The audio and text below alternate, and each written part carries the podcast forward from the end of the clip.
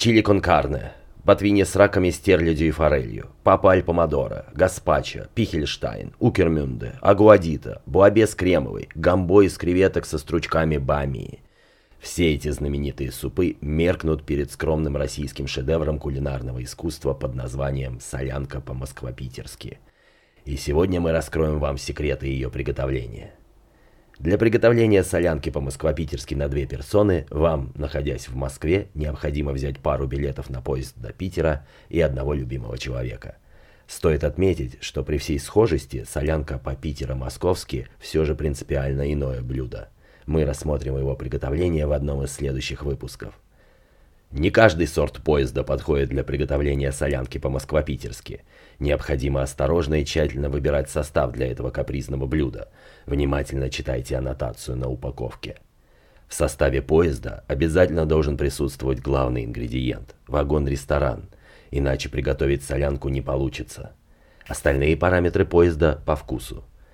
Великолепная солянка получается из красной стрелы, но и простой фирменной вас совершенно не разочарует.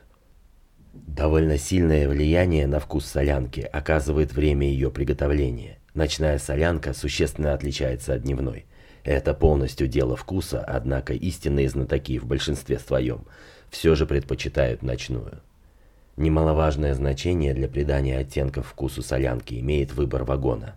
В принципе, для приготовления солянки подходит даже самый обычный и широко распространенный в наших широтах плацкартный вагон – Некоторые шеф-повара считают, что он придает блюду особую пикантность.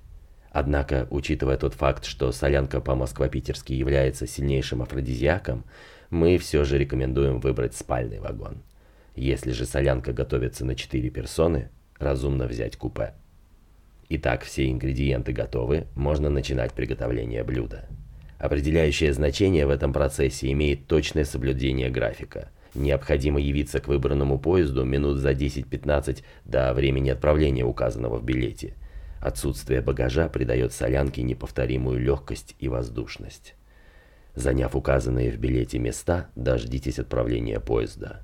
Многие хозяйки рекомендуют помариновать свои тела еще от 15 до 30 минут после отправления, прежде чем поместить их в вагон-ресторан. Но мы в последнее время отказались от маринада и ничуть об этом не жалеем. На наш взгляд, это только обострило вкус блюда. Употреблять солянку по-москвопитерски необходимо влюбленно глядя друг другу в глаза, поэтому разместите свои тела напротив через стол. Настало время добавить в наше блюдо основную составляющую – солянку мясную сборную.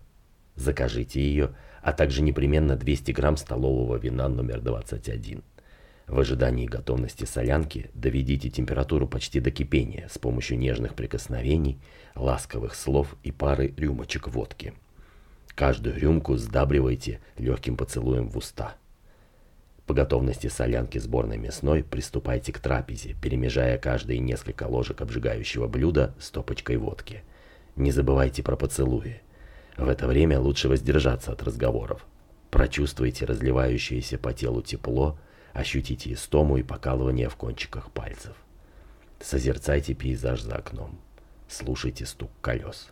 Если солянка приготовлена правильно, вас накроет волна чистого, самделишного счастья. Вдоволь насладившись ощущениями, курящие могут проследовать в тамбур и выкурить по айкос. Некурящие же могут сразу приступить к финальной стадии приготовления солянки по-москвопитерски, то есть уединиться – если все было сделано правильно, разгоряченные тела как раз к этому готовы. Проследуйте в свое купе и займитесь любовью со своим сотрапезником. Закончив приготовление блюда, усните в объятиях друг друга.